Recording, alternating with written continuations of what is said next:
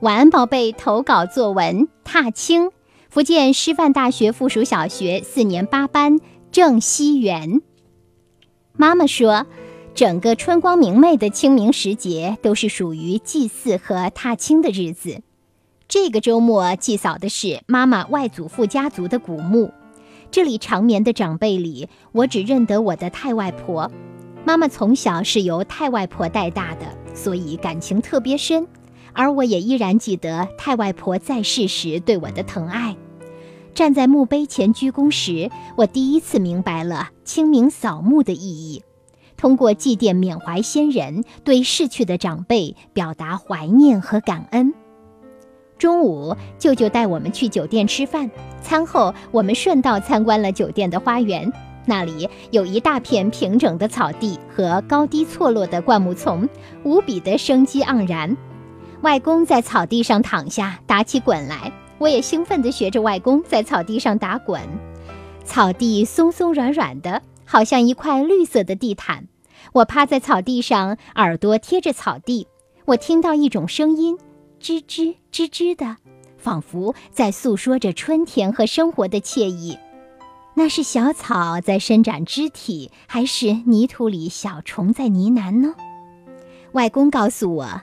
清明节气一到，气温上升，雨水增多，小草生长，花朵开放，农民伯伯开始春耕春种啦。这样看来，清明真是一个很美好、令人欢欣雀跃的节气。难怪古人在清明都有踏青放风筝的娱乐活动。我跟外公说，老师要求写一篇春天踏青的作文。外公听后哈哈大笑，说：“我们这是在滚青，比踏青更高级。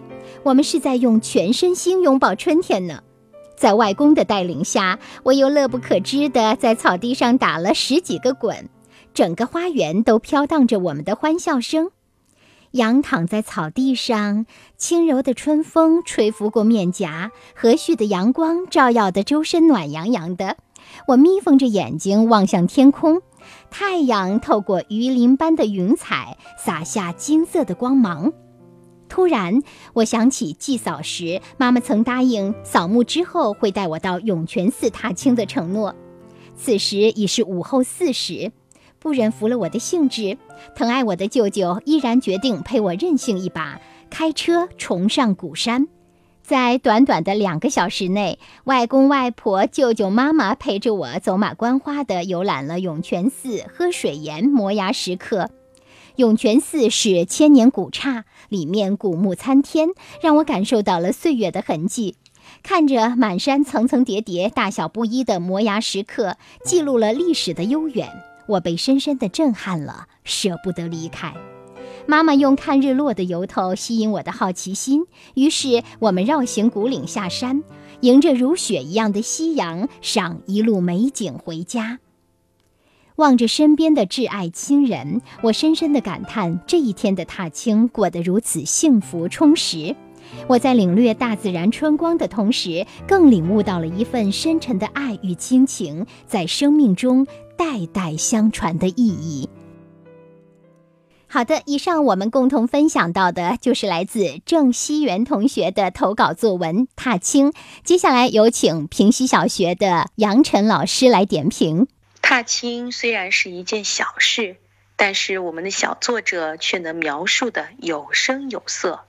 这里的有声不仅仅有他在草地玩耍时的欢笑声，还有他在亲近自然、享受自然时感悟到的大自然的声音。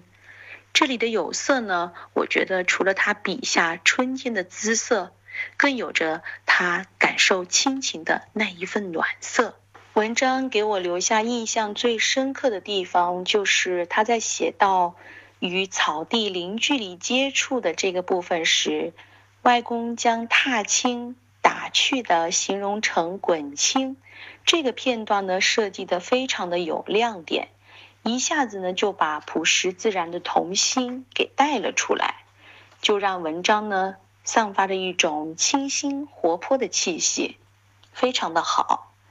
另外呢，我们的小作者非常善于情景交融，他在写景的同时，不忘将怀念、感恩亲人以及领悟中华的传统文化紧密的相连。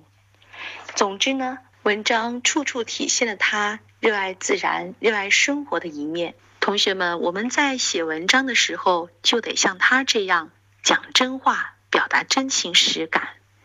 毕竟，高尚的、美好的情感都是出自于真实的事情。发自内心最真实的感受，所以杨老师也希望同学们在写文章的时候要面向社会，多关注生活，要以饱满的感情去观察和对待周围的客观事物，将自己的感情融进写作，这样你才能创造出有个性、接地气的好文章。